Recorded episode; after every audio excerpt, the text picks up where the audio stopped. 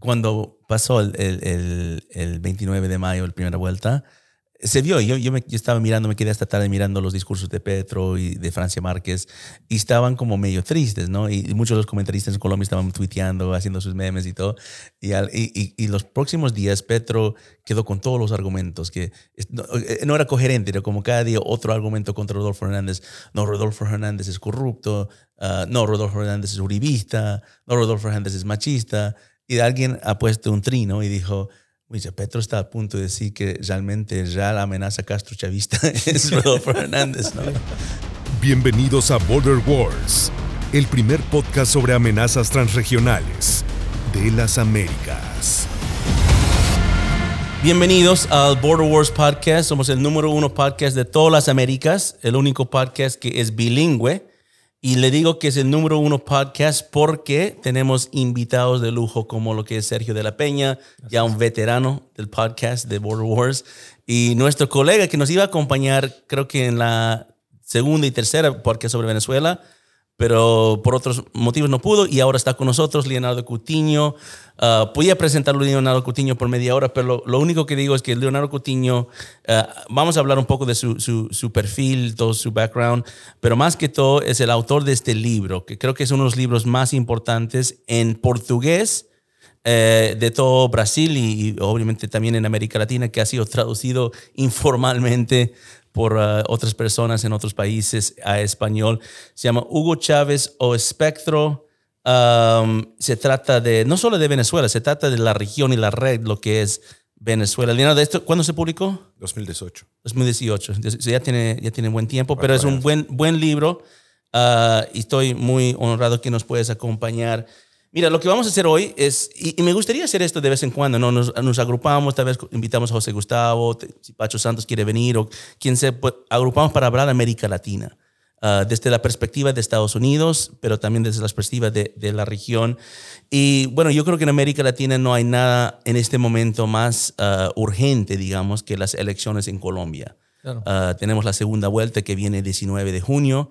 Uh, y obviamente después de, de, esa fecha vamos a tener un nuevo presidente y un cambio, porque los dos candidatos que van a la segunda vuelta uh, representan de cierta forma un cambio a, a lo que es la política uh, de Colombia. So, déjame eh, repasar un poco eh, qué pasó el 29 de mayo, qué pasó en la primera vuelta de las elecciones en Colombia. Había alrededor de 21,7 millones de votantes que votaron en las elecciones. Yo creo que eso representa un alto, es más bien el más alto uh, nivel de votación que ha tenido Colombia en mucho tiempo. Una abstención de 45%, que a pesar de suena alto, no es realmente muy alto eh, en contexto de lo que es la votación en Colombia. Uh, el senador Gustavo Petro terminó como el principal, uh, el más votado, con 8,5 millones de votos, 40% más o menos seguido por eh, el ex alcalde de Bucaramanga, Rodolfo Hernández, con un poco más de 5,9 millones de votos, 28% más o menos. So, Rodolfo Hernández y uh, Gustavo Petro van a ir a la segunda vuelta. Mi primera pregunta sería para, para, para ustedes dos, y bueno, podemos empezar con Leonardo, es ¿cuál es tu interpretación de lo que pasó? Para muchos fue una sorpresa, porque muchos esperaban Federico Gutiérrez contra Gustavo Petro. ¿Fue sorpresa para, ti? ¿Qué, ¿Qué, fue tu interpretación? En parte sí, fue sorpresa por, por Hernández. ¿no? Yo no esperaba que eh, la votación en él fuera tan grande y tan expresiva hasta el punto de llegar a, a la segunda vuelta. Pero las semanas anteriores estaba hablando con nuestros amigos en Colombia, aprendiendo un poco sobre la elección en Colombia, porque soy brasileño y es muy diferente el proceso. En Brasil es, eh, la, la, votación es obligatoria, el ciudadano necesita ir. Y, y, mismo así hay una abstención más o menos 20%. Fuerte. Claro, porque es obligatorio. obligatorio. ¿Y qué pasa si abstengas en Brasil? Hay que pagar una pequeña multa. Si no paga, no puedes sacar el pasaporte, no puedes hacer el servicio militar, muchas muchas restricciones, pero una multa muy, muy pequeña. Pero me llamó la atención esto. Yo hice una, una yo he tenido una conversación con nuestro, con Chacón y con nuestro amigo coronel. Uh, y yo, yo les preguntaba y yo hice una, una cierta predicción que yo pensaba que la gente votaría mucho más do que las elecciones eh, parlamentarias, que era la referencia que la gente tenía uh, para, para los institutos, de, los centros de las encuestas, todos los, los, estudios que diseñaban, dibujaban la, el escenario electoral. Y se pasó, y se pasó esto, esto. he citado un ejemplo muy, muy interesante. Es la primera vez este, en los 20 años que he tenido una adhesión de electores tan grande en Colombia. Colombia es conocido por tener índices de abstenciones más grandes que 55%. O sea, más de la mitad de los electores no van a votar, pero esta vez fue diferente, porque mi interpretación es que la gente quería, estaba por miedo, por miedo, nosotros... Los antipetristas, digamos. Claro, porque la gente de Colombia tiene la memoria muy, muy reciente de lo que fue la, la experiencia con la FARC, las experiencias de... Y, y en, este, en este momento tiene la memoria caliente con la cosa que pasa con el vecino Venezuela. Mm. Porque Colombia es el país que más recibió venezolanos, el país que más tiene los efectos directos de la crisis de Venezuela.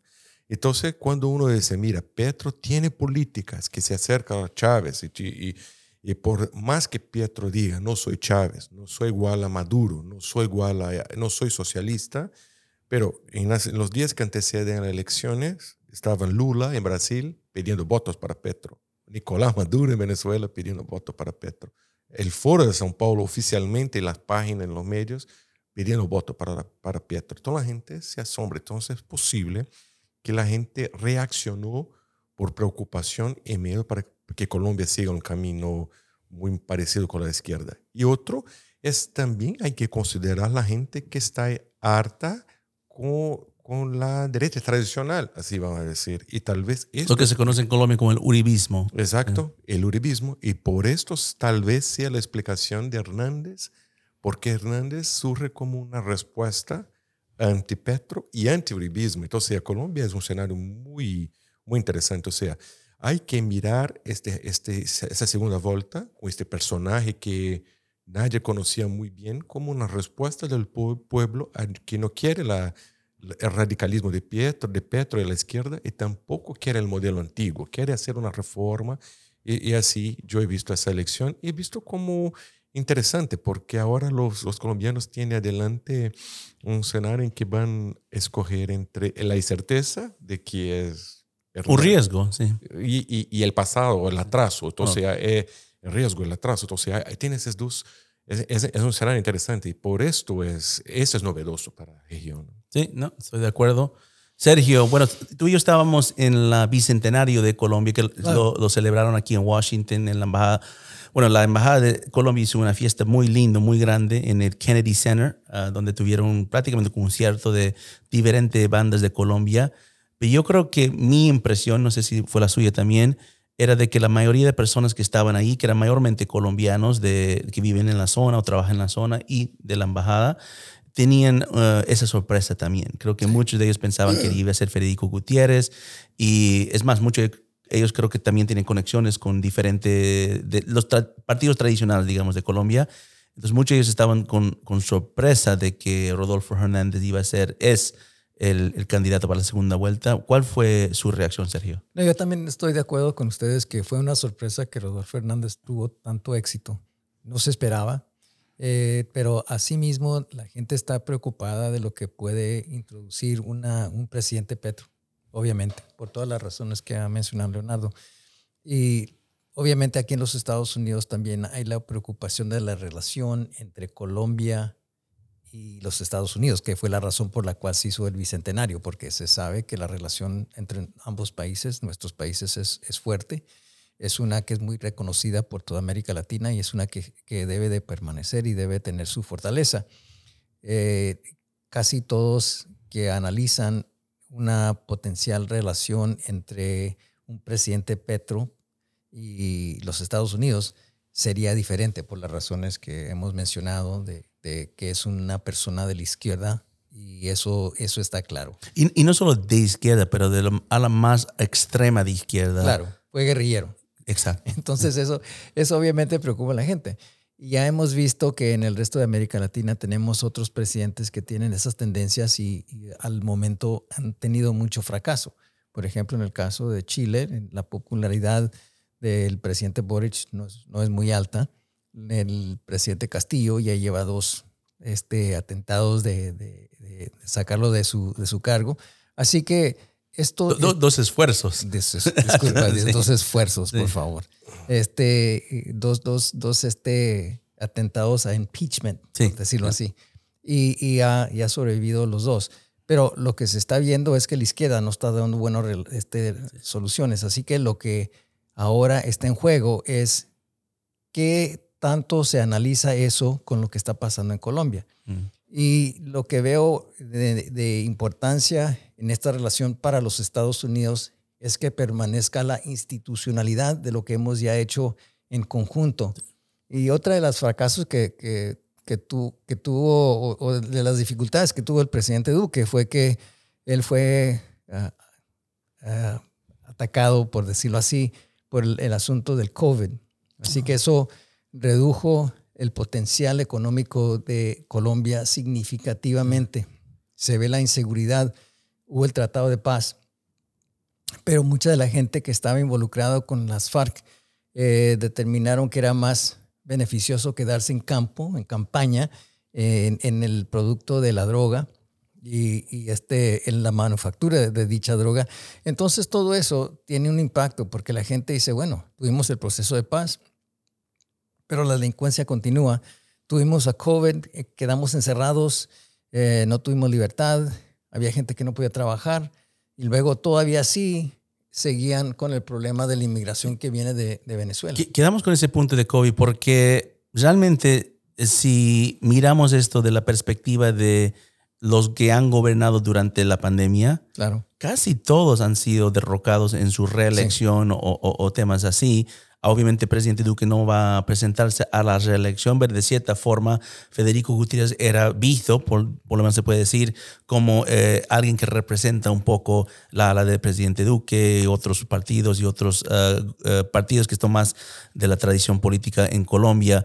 esto es interesante porque puede cambiar con presidente Bolsonaro en Brasil, ¿no? Él ha gobernado durante la pandemia, ahorita está arriba en las encuestas, falta tiempo para Brasil, pero... Uh, parte, lo que quería puntualizar es cuánto de la pandemia tú crees que afectó en este punto de, de, que, digamos, si tú estás gobernando durante la pandemia es prácticamente garantizado que no vas a tener mucho éxito en el futuro políticamente. Mira, yo lo que veo de la pandemia es no tanto que fue la pandemia, sino fue el efecto que tuvo la pandemia en la economía, porque la gente no podía trabajar muchos casos. Pero Colombia ha eh, un poco positivo de la economía en sí. Sí, pero tuvieron, acuérdate que esto ya lleva más de dos años, así que inicialmente como el primer, primer año y medio fue impactado significativamente porque la gente no podía salir al trabajo y mm. estaba bajo cierto tipo de control y la gente obviamente perdió muchas ganancias durante ese, ese tiempo, los sueldos fueron limitados y la gente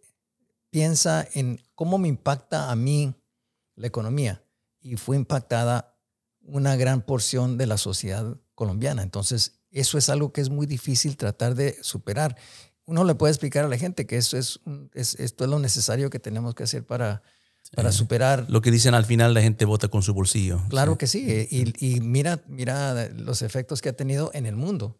Y luego ahora, mira, por ejemplo, para agregarle todo esto, y antes de la elección, tenemos los impactos que vienen de la guerra en Ucrania, que fue más limitada. ¿La, la cuál? La, guerra en Ucrania. Ucrania, ok. entre los rusos y los ucranios. Entonces, eso también va a tener... Yo escuché la guerra nuclear. No, no, no. He perdido no, algo. No, no, no, no, por favor. Entonces, todo esto que está sucediendo internacionalmente está impactando a la región. Entonces, la gente ah, está viendo... La escasez, sí. La escasez y, y, el potencial escasez que viene, porque se sabe que... Eh, un país como Ucrania y Rusia produce mucho del grano que, se reparte al mundo y el fertilizante, especialmente en la agricultura, va a ser algo difícil. Y cuando se habla de agricultura, estamos, estamos hablando del pan de cada día, que va a ser más caro. Sí, absolutamente. Leonardo, tú, tú antes que entrar, porque quiero entrar un poco lo que, lo que podía pasar en la segunda vuelta, pero antes de esto, la misma pregunta es, ¿la pandemia tú crees que es un factor grande en las elecciones de Colombia o simplemente es parte del voto de castigo de lo que dio los colombianos? Puede ser una combinación, pero la pandemia sí, y la pandemia llevó el voto de castigo. ¿no? Por ejemplo, ah, voy a usar un ejemplo tuyo de hace un, unos meses cuando conversamos sobre Trump. ¿Quién era Donald Trump en enero y febrero de 2020? Ah, claro, sí, sí.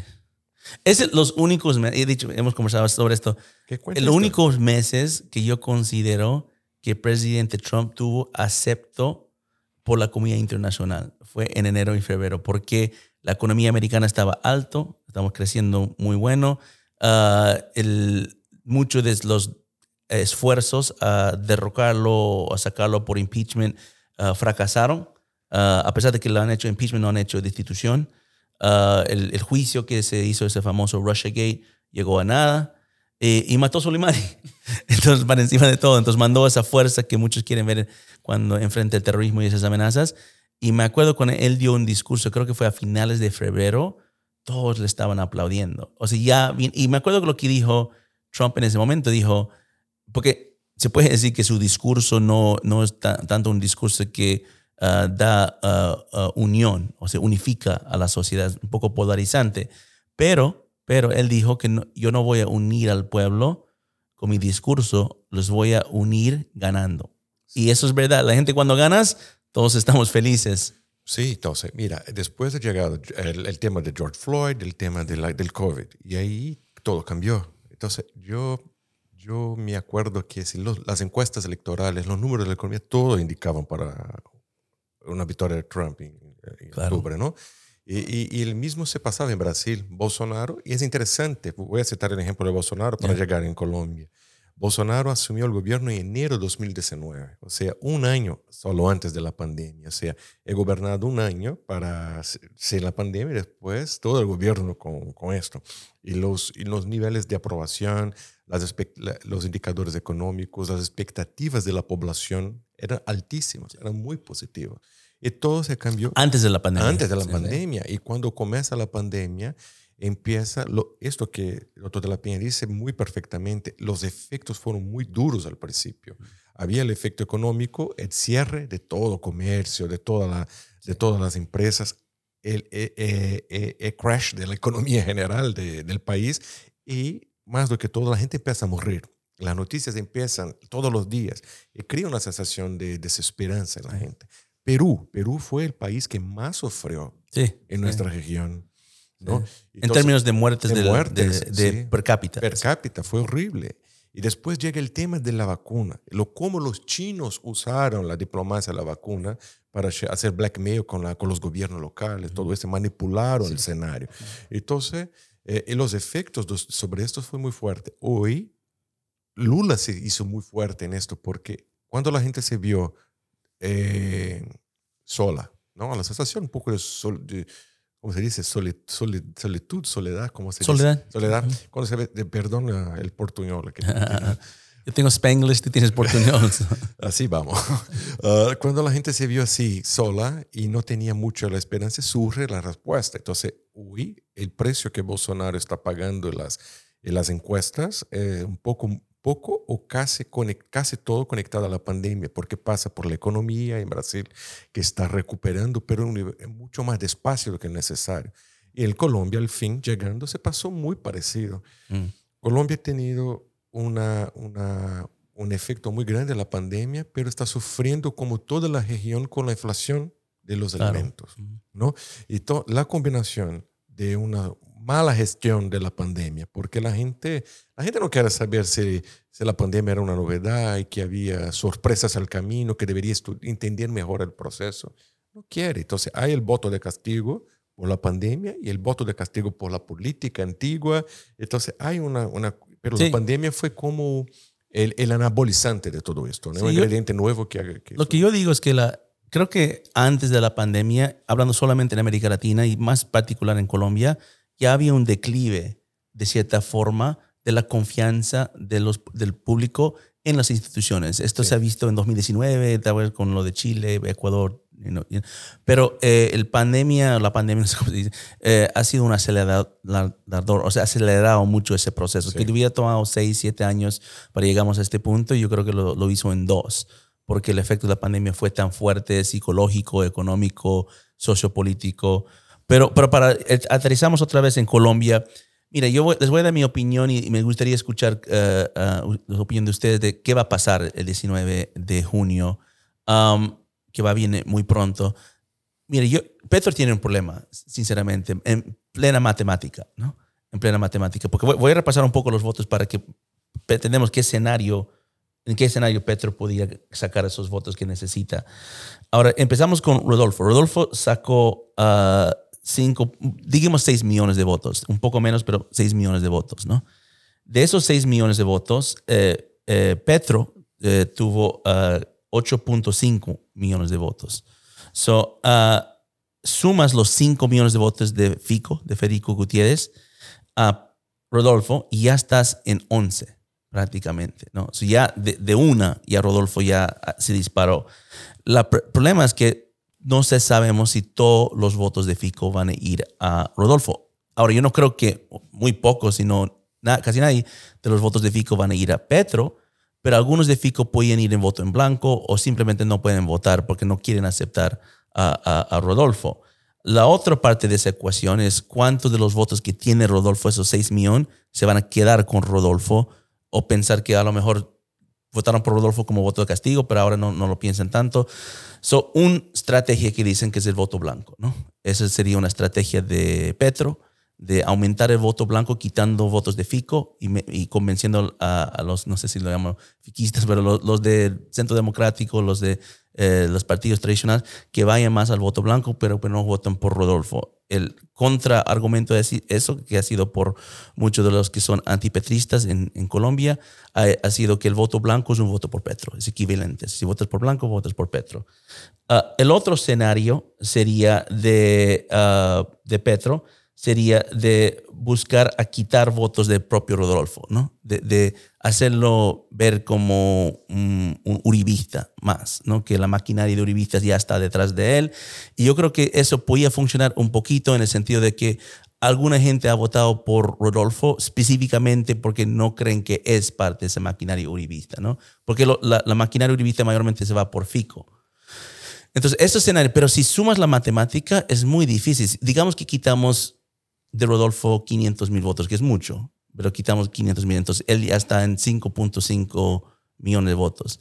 Digamos que hasta no todos de Fico, quitamos 500 mil de Fico, ¿no? que no van a votar por Rodolfo, todavía está en 10 millones de votos. Y de ahí sumas a Sergio Fajardo, que no creo que todos los votos de Sergio, que son 800 mil, no creo que van a ir a Petro. Más bien Sergio Fajardo mismo ha dicho que de cierta forma considera, aunque recientemente creo que la reunión que tuvieron no fue bien, pero ha dicho que apoya de cierta forma a Rodolfo Hernández. He escuchado mucho de los que están apoyando a Sergio Fajardo decir que prefieren a, Petro. ¿Por qué? Porque Sergio Fajardo debía tener alrededor de 8-9% del voto. Sacó solamente 4%. ¿Por qué? Porque las que son de centro izquierda en Colombia que apoyaban a Sergio Fajardo, o digamos que son de centro, que tal vez consideran que Petro es una opción y ya se fueron para Petro. O sea, ya por eso Petro tuvo una alta votación. Los 4% que quedaron muy probablemente no van a ir por Petro, ponen voto blanco, pero no piensan así.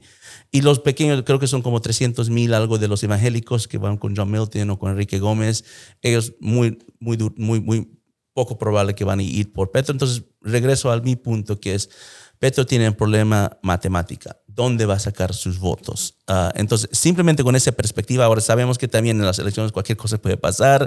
También sabemos que la izquierda en Colombia ha estado creciendo y puede romper otra vez un concepto que muchos piensan que no tienen más votos. Pero ¿dónde lo ven? ¿Dónde ven que va a pasar el 19 de junio? Vamos, Sergio, contigo. Si ves en la previa elección, parece que el señor Petro tiene un cierto cielo. Y ese cielo está más o menos en el 40% máximo, que es lo que recibió de votos en... ¿Cuánto Petro tenía que recibir en la primera vuelta para mostrar que tiene un cielo más grande? necesitaba por lo menos un 45. Sí, es lo más, que yo, yo pienso que más de 45 y entonces sí. Yo creo que, ¿Tú crees que ellos esperaban tener más de 45? Porque la noche ellos se veían deprimidos, se veían como tristes, ¿no? Porque creo que en su mente, tal vez no iban, obviamente querían ganar la primera vuelta, no si necesitaban más de 50. Muy difícil, pero por lo menos más de 45 creo que estaban pensando. Sí, sí. Y entonces acuérdate que la última, la última elección también estuvo más o menos al mismo nivel. Así que eso parece que es un cielo que no puede superar. Esa es una de las cosas que tenemos que tomar uno en cuenta. Otra cosa es que los colombianos han sido muy hábiles en aprender lecciones de las previas elecciones que han tenido los otros vecinos. Por ejemplo, lo que sucedió en Chile cuando tuvieron este, la, violencia en las calles y, la destrucción de las estaciones de metro y, los, supermercados y todo eso en, el 2019. Eh, y, luego después vieron lo que estaba sucediendo en Ecuador. Ellos analizan todo eso y ellos se preparan. los mismos eh, desastres no sucedieron en Colombia. Hubo, hubo desórdenes, pero fue bien controlado. Así que ellos saben más o menos cómo controlar. Eh, la agrupación que no se hizo en Bolivia, por ejemplo, contra el señor Arce, eh, y luego lo que no se hizo en Chile con, con el señor Cast, parece que los colombianos ahora están viendo cómo podemos unificarnos ahora. Y me imagino que esas, ese diálogo se está llevando a cabo a este momento con, con, el señor Hernández, porque saben que si el señor Petro puede acumular más votos, porque acuérdate que no, todavía hay bastante gente que todavía puede votar, porque eh, en una elección como esta, que preocupa a la gente, va a haber este, más gente votando. Mm. Para la elección general es posible que... Y ha sido así. Hay más gente votando que la historia de Colombia. Claro, entonces a lo que voy es que si el cielo está a 40, a 40%, y luego uno acumula los votos de los demás, del centro izquierda, o de, centro derecha, de la derecha, entonces pueden tener un resultado eh, que beneficie al señor Hernández. Y pienso yo que eso puede suceder porque cuando uno ve lo que está sucediendo en el mundo, ya, se ya estamos saliendo de COVID, estamos viendo que el impacto que ha tenido la inmigración que ha entrado de Venezuela a Colombia y, tener un candidato como el señor Hernández que dice, yo, yo, yo reconozco ese problema, reconozco que Venezuela es un vecino, tenemos que tener algún diálogo con ellos. Ahora se queda a ver qué tipo de diálogo van a tener. Pero como son vecinos y son de la misma herencia, acuérdate, Gran Colombia y todo eso, eh, son, son como un, un, pleito familiar que él quiere resolver, o por lo menos dice que quiere resolver. Entonces vamos a ver qué resultados tiene él, porque él va a llegarle al problema de una distinta eh, variante que no pienso yo que el señor Petro la tenga, porque cuando está recibiendo el apoyo del Foro de Sao Paulo y Maduro y toda esa gente, no pienso que el señor Hernández tiene ese mismo respaldo. Así que lo que yo veo es algo más favorable para el señor Hernández, pero en estas elecciones uno nunca sabe. ¿Qué tan cerca crees que va a, haber, eh, va a ser el resultado de 19 de junio? A mí me, para, es difícil determinarlo, pero yo pienso que... O mejor dicho, ¿cuántos votos más crees que Petro va a ganar? Ha ganado 8.5 millón en, en, la primera vuelta. Yo creo que en porcentaje va a permanecer en el 40%. Así que eso es lo importante. Su, vida se queda con 40%. Los, números no importan, lo que importa es el porcentaje. Petro va a acostarse, si eso pasa, eh, Petro va a acostarse y creo que va a borrar el número 40 de todos sus ah, ah, documentos, porque eh, históricamente es el hombre de 40%. Claro, pero hay que recordar que en América Latina hay políticos que siguen, siguen en la carrera. Mira lo que ha sucedido en México con el señor AMLO. Ahora, él, ha dicho. la tercera vez. Uh, si no me equivoco, él ha dicho, puede cambiar de, de, mente, pero él ha dicho que si no gana en esta vez, que se retira de la política. Porque lo que pasa en Colombia y la, la, forma, la razón que Petro, senador, es que eh, si eh, en la contienda si llegas en el segundo puesto, automáticamente eres senador. O sea, no tienes que ser elegido. Sabemos que él puede ser elegido, tiene votos, pero sin embargo, eh, así funciona entonces él tenía que renunciar o si no renuncia sería automáticamente elegido como, como senador. Um, Leonardo, ¿cómo, cómo qué, qué, va a pasar el 19 de junio? Yo creo que la, la matemática ya explica un poco. Tu explicación es, eh, para mí, es, yo estoy totalmente de acuerdo. números nomás, ¿no? sí. sí, porque no veo cómo Petro crecer. La verdad, tengo la impresión que puede estar abajo de los 40. ¿Por qué? Es posible. Porque si la gente acepta y votar más gente, yo pienso que, mira, yo tengo la sensación que la izquierda tiene más la voluntad de ir movilizarse para intentar hacer Petro presidente. Y el techo de Petro es 40. Es muy difícil que haga más movimentación para hacer esto crecer mucho más. Y si hay una, movilización más grande de gente ir a votar, muy probable va a votar por, por Rodolfo Hernández. Entonces va a ser la diferencia más grande. Pero, ¿cuál es la chance de Petro? Es, también está en la matemática. Es intentar el voto blanco, pero también desacreditar la elección. Decir para la gente, yo soy malo, pero el otro es más malo que yo. Y, y esto es una estrategia peligrosa, pero muy, muy usual entre este tipo de... no, disculpa que te interrumpa, solo me hiciste, recuerdo de algo porque ah, cuando pasó el, el, el, 29 de mayo, la primera vuelta, se vio, yo, yo, me, estaba mirando, me quedé hasta tarde mirando los discursos de Petro y de Francia Márquez y estaban como medio tristes, ¿no? Y, muchos de los comentaristas en Colombia estaban tuiteando, haciendo sus memes y todo.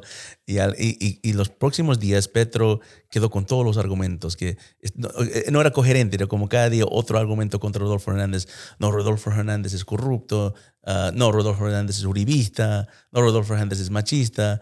Y alguien ha puesto un trino y dijo, Petro está a punto de decir que realmente ya la amenaza Castro chavista es Rodolfo Hernández, ¿no? Eh, va un poco con ¿Quién es el radical? ¿Quién es el nazi? ¿Quién es el fascista? Y toda esa cosa. Entonces, es posible que una parte de la población mire y diga, ah, no voy a salir de mi casa hoy para votar ni para uno ni para otro. Entonces, puede pasar. Y esto es la, yo veo que es la chance que Pietro tiene para garantizar que el cielo tenga un crecimiento artificial por por medio de la abstención. Sí, y mira, yo lo que yo creo que va a pasar, yo creo que Rodolfo es su elección para perder. No creo que eh, Petro puede hacer mucho para, para, para ganar, pero si Rodolfo haga un... Tiene que ser algo muy drástico para, para realmente eh, perder esos votos, porque la única opción que yo veo es que Rodolfo pierde votos, ¿no? Pierde votos, y no creo que el voto blanco va a funcionar. Uh, no lo veo probable. Eh, veo muy probable que Rodolfo Hernández uh, sale con la presidencia. Yo creo que puede ser más cerca de lo que pensamos porque um, hay, que, hay que también reconocer que la izquierda ha crecido muchísimo en Colombia. O sea, la izquierda está mucho más grande, mucho más fuerte. Y irrespectiva si ganan la presidencia o no. Ya, ya ganaron varias currullas en el, en el Senado, en el Congreso de Colombia en las elecciones de marzo. Pero lo que yo pienso que va a pasar, y hay que recordar de dónde viene Gustavo Petro él viene, como dijo Sergio, de un movimiento guerrillero, pero viene específicamente del M19. Y el M19, a diferencia de las FARC y la ELN, es un grupo guerrillero que se concentra eh, en los eh, sitios urbanos por no reconocer las elecciones de 1970, ¿no? del primer Pastrana, ¿no? el, papá de, eh, más viejo Pastrana.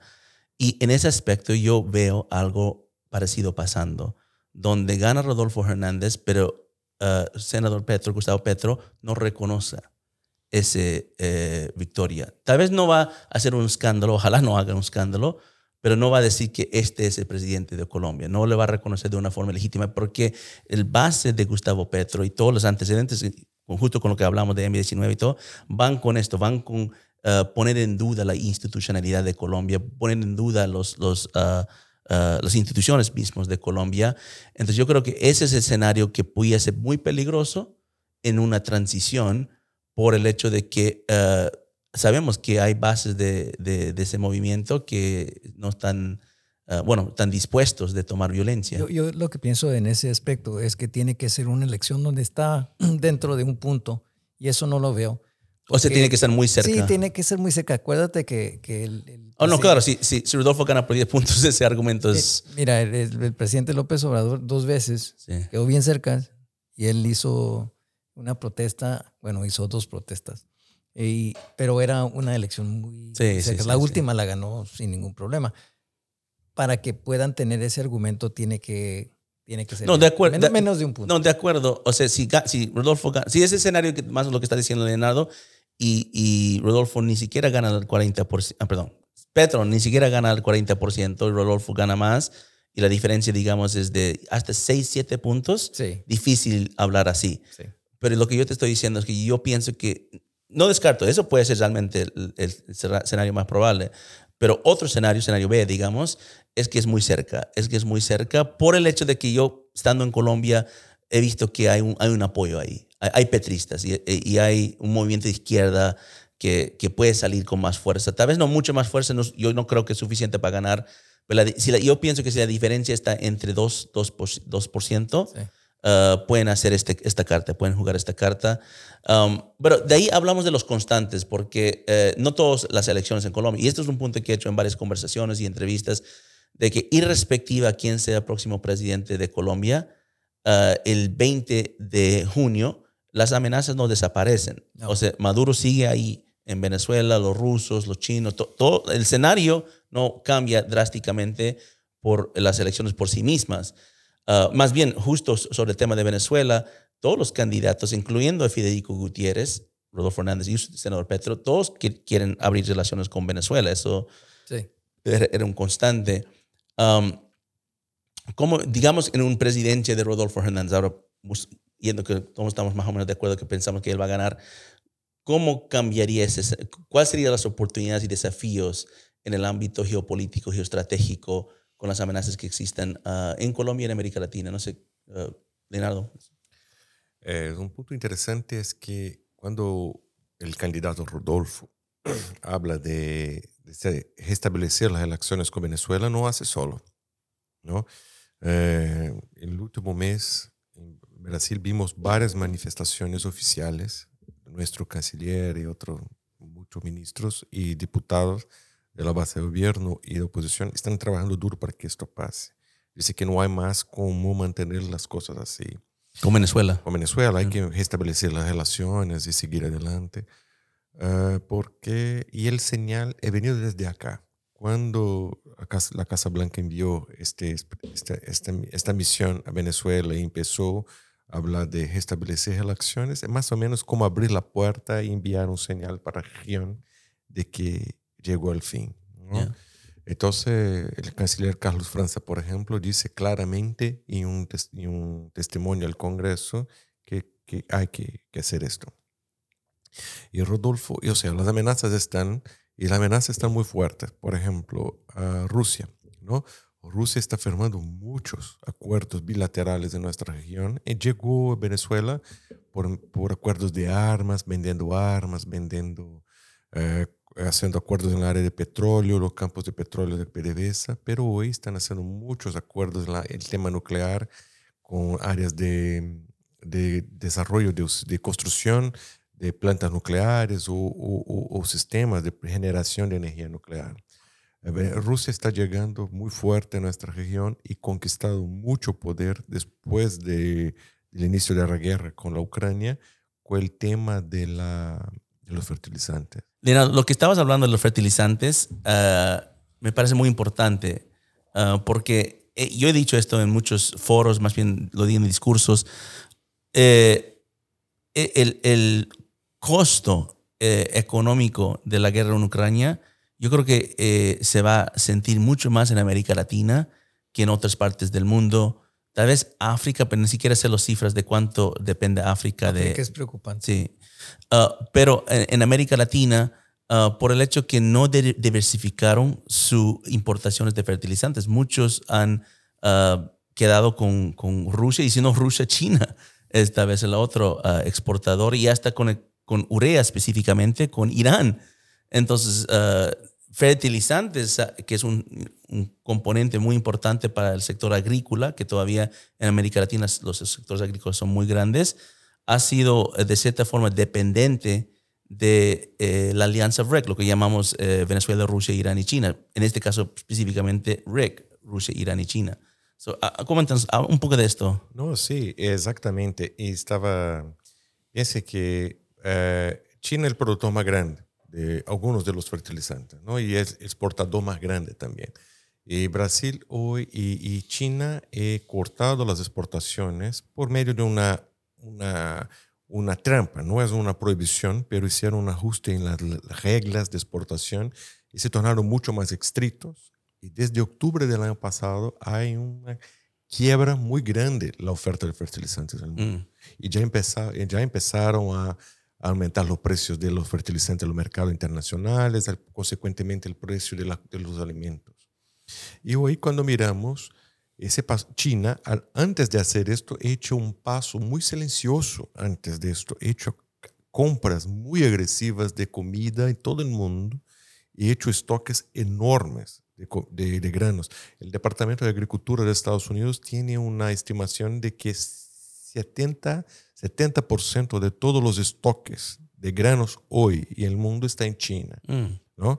Ellos tienen capacidad para... Más o menos lo que están haciendo con oro también, Sí, sí, Los rusos también. Sí, y ellos hoy tiene la capacidad para, sin importar un, un pound de comida, de grano, de alimentar la población por 18 meses. Esto es Mm. muy poderoso para ellos como capacidad estratégica para enfrentar una crisis alimentaria. ¿no? En comparativo, eh, estaba hablando con un economista del Banco Mundial, dice que eh, países de África tienen estoques para dos meses. ¿no? Entonces, no tiene esta capacidad. ¿Cuál efecto directo esto? Eh, hoy, Rusia us- usa la diplomacia de los fertilizantes para hacer presión en el mundo. O sea, por ejemplo, el caso de Brasil, por ejemplo, es más claro. ¿no? Irán ha hecho esto. Entonces, Y eh, Rusia y Irán lo están haciendo conjunto. sí, sí, Sí, están poniendo Eh, presión. Haciendo esto en conjunto. Y, y- y el, y efecto son estos. O sea, ah, eh, ah, hay una evidente cercanía con una crisis cerca de, perdón, un acercamiento de una crisis alimentaria por desabastecimiento, una inflación muy fuerte de alimentos y mucho de esto, las capacidades son para eh, mantener la... Y es un problema. Ustedes los militares saben mucho mejor. Cuando falta comida hay posibilidad de disturbios Ah, en claro, este sí. país. Entonces, los países, la gobernabilidad es importante para mantener el stock de alimentos. África, por ejemplo, que Primavera árabe fue Sí, por esto, por, por falta de comida y todo, sí. sí. Revolución Francesa también. ¿no? sí. Mira, hasta luego. Pero ¿no? también hay, hay lo que se está viendo en Egipto, por ejemplo. Sí. El, el costo del grano ha producido un incremento en, en el pan que es subsidiado y eso va a provocar todo tipo de problema. Y, y en países como Egipto, que son tan grandes, eso es algo que tiene Sí. lo que estar constantemente observando. Sí, Entonces, por ejemplo, para nosotros, vamos a citar el ejemplo de Brasil. Brasil es el productor más grande, exportador más grande de soya. ¿no? Tenemos gran pro- producción, pero la gente de Brasil no come esto, que come son los animales para producción y todo Sí. esto. Entonces, tenemos una producción de alimentos muy grande que en la práctica no es no sirve para, para comer el día a día, ¿no? Pero esto se hace la exportación, genera fondo y todo esto. Entonces, para nosotros, eh, la necesidad es fertilizante, por ejemplo, pero para la gente de África, la necesidad es comida. Entonces, eh, la falta de uno representa la falta de otro y se puede generar algo. Y en los países en desarrollo, desarrollo son, eh, en América Latina, todos van a sufrir más, eh, claro. No, pero mira, si uno solo tiene que ver a México, hubo una- un incremento en el precio de la tortilla, en, que en México es el pan de cada día, y eso provocó todo tipo de problemas políticos en aquel entonces. Así que aquí en América Latina también puede suceder lo mismo. No, y, y es algo que creo que eh, ese es uno de los más grandes constantes. Claro. Porque este desarrollo, bueno, no, no sé si es la- no es la palabra correcta, pero este camino a la inestabilidad en América Latina ya estamos ahí. O sea, América Latina, irrespectiva a las elecciones y los políticos, está en un pu- punto, y hoy creo que hasta el más inestable que lo he visto en los 20 años que he, he estado observando la región. Um, y eso creo que nos va a llevar a situaciones de conflictos, probablemente conflictos internos para empezar, pero cuando son conflictos internos, eso se puede después agra- agregar a ser conflictos ah, con actores externos. Y bueno, el título del, del podcast, Border Wars, ¿no? el impacto a Estados Unidos va a ser principalmente en nuestra frontera. Claro. Hay un dato que no sé si lo vieron, ah, hace recién salió, yo estoy siguiendo mucho los datos de la migración en la frontera sur. Ah, y bueno, todos hablamos en, en otros momentos sobre qué va a pasar en Perú con Pedro Castillo. Ya es evidente que lo que va a pasar es una inestabilidad política. Ah, Perú está llevándose a un punto con el casi ingobernable. O sea, han tenido tantos presidentes en tan poco tiempo. Cinco. Cinco, Cinco años. cinco, cinco, cinco años, exacto. Ah, y no sabemos cuánto Castillo va a durar, porque cada día están presentando. lo quieren sacar en- en- dentro de, de dos años. Eso O de- dentro de dos meses, creo. Eh, puede- también puede, puede ser pasar. otro pato rengo. Lo que la cifra que has, ha publicado eh, CPB, que es la agencia que mo- monitorea la frontera, es en los últimos seis meses, que es año fiscal 2022, ah, han habido más de 8.200 peruanos que han llegado a la frontera. Que no suena como mucho comparado a los centroamericanos y los venezolanos, pero es muchísimo. Es lo más grande de peruanos que ha llegado en los últimos 30 años a, a Estados Unidos, que significa que es lo que dijimos, ese, ese, ese inestabilidad económica política que está pasando en Perú, ya se está viendo los resultados, lo- los efectos secundarios que vienen y eso parte de la frontera. Si eso pasa en Colombia, si eso pasa en Brasil, Brasil sería una cosa realmente alarmante porque el nivel de tamaño de la población de Brasil, si un 2-3-4% de ese país decida uh, en grandes números, eso puede estabilizar ah, todo, toda la región. Suscríbase a Border Wars Podcast y visite nuestro sitio oficial en securityfreesociety.org. Nos vemos en un próximo episodio.